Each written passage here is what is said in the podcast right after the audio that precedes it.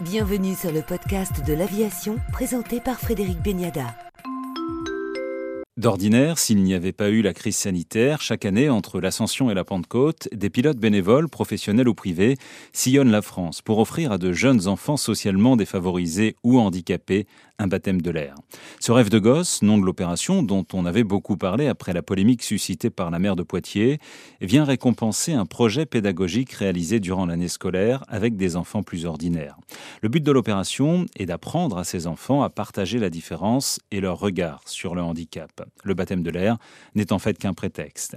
L'acteur José Garcia, pilote privé, a rejoint l'association en tant que parrain il y a quelques années. Pour le podcast de l'aviation, il se souvient de son premier vol avec les enfants et d'un véritable choc.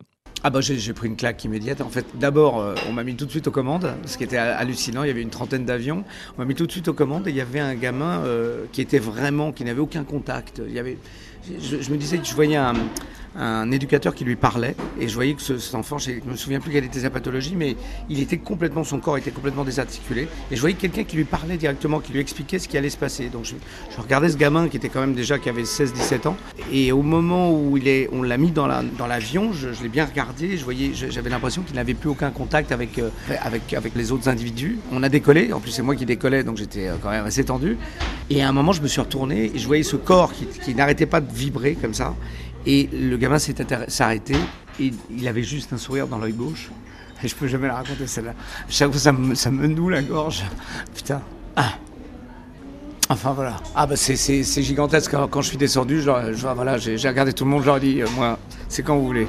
Ouais. Ah non, mais à chaque fois, cette histoire, ça me, ça, ça me, ça me fout droit. C'est plus qu'un privilège parce qu'en fait, on a la chance de pouvoir voler avec des enfants dont c'est la première fois qu'ils vont, qu'ils vont décoller du sol. Et pour la plupart d'entre eux, c'est à chaque fois une sensation absolument démente. Et cette sensation, c'est aussi celle qu'on a quand on décolle la première fois avec un avion et quand on est pilote. Et vraiment, c'est extraordinaire. Cette année, pour cause de Covid, le Tour de France Rêve de Gosse aura exceptionnellement lieu à la fin du mois de septembre. Pilotes, clowns, animateurs se sont donné rendez-vous à Carcassonne le 24 septembre. Ils rejoindront ensuite Rodez, Saint-Chamond, Toussul-Noble, Beauchavin en Belgique, Pérouge, Berlafard et Perpignan.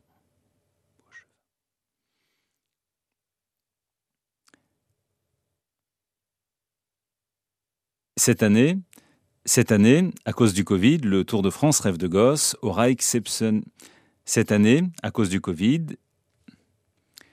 cette année, à cause du Covid, le Tour de France Rêve de Gosse aura exceptionnellement lieu à la fin du mois de septembre. Pilotes, clowns, animateurs se sont donné rendez-vous à Carcassonne le 24 septembre.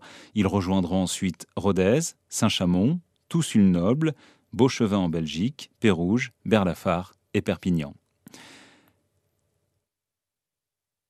Cette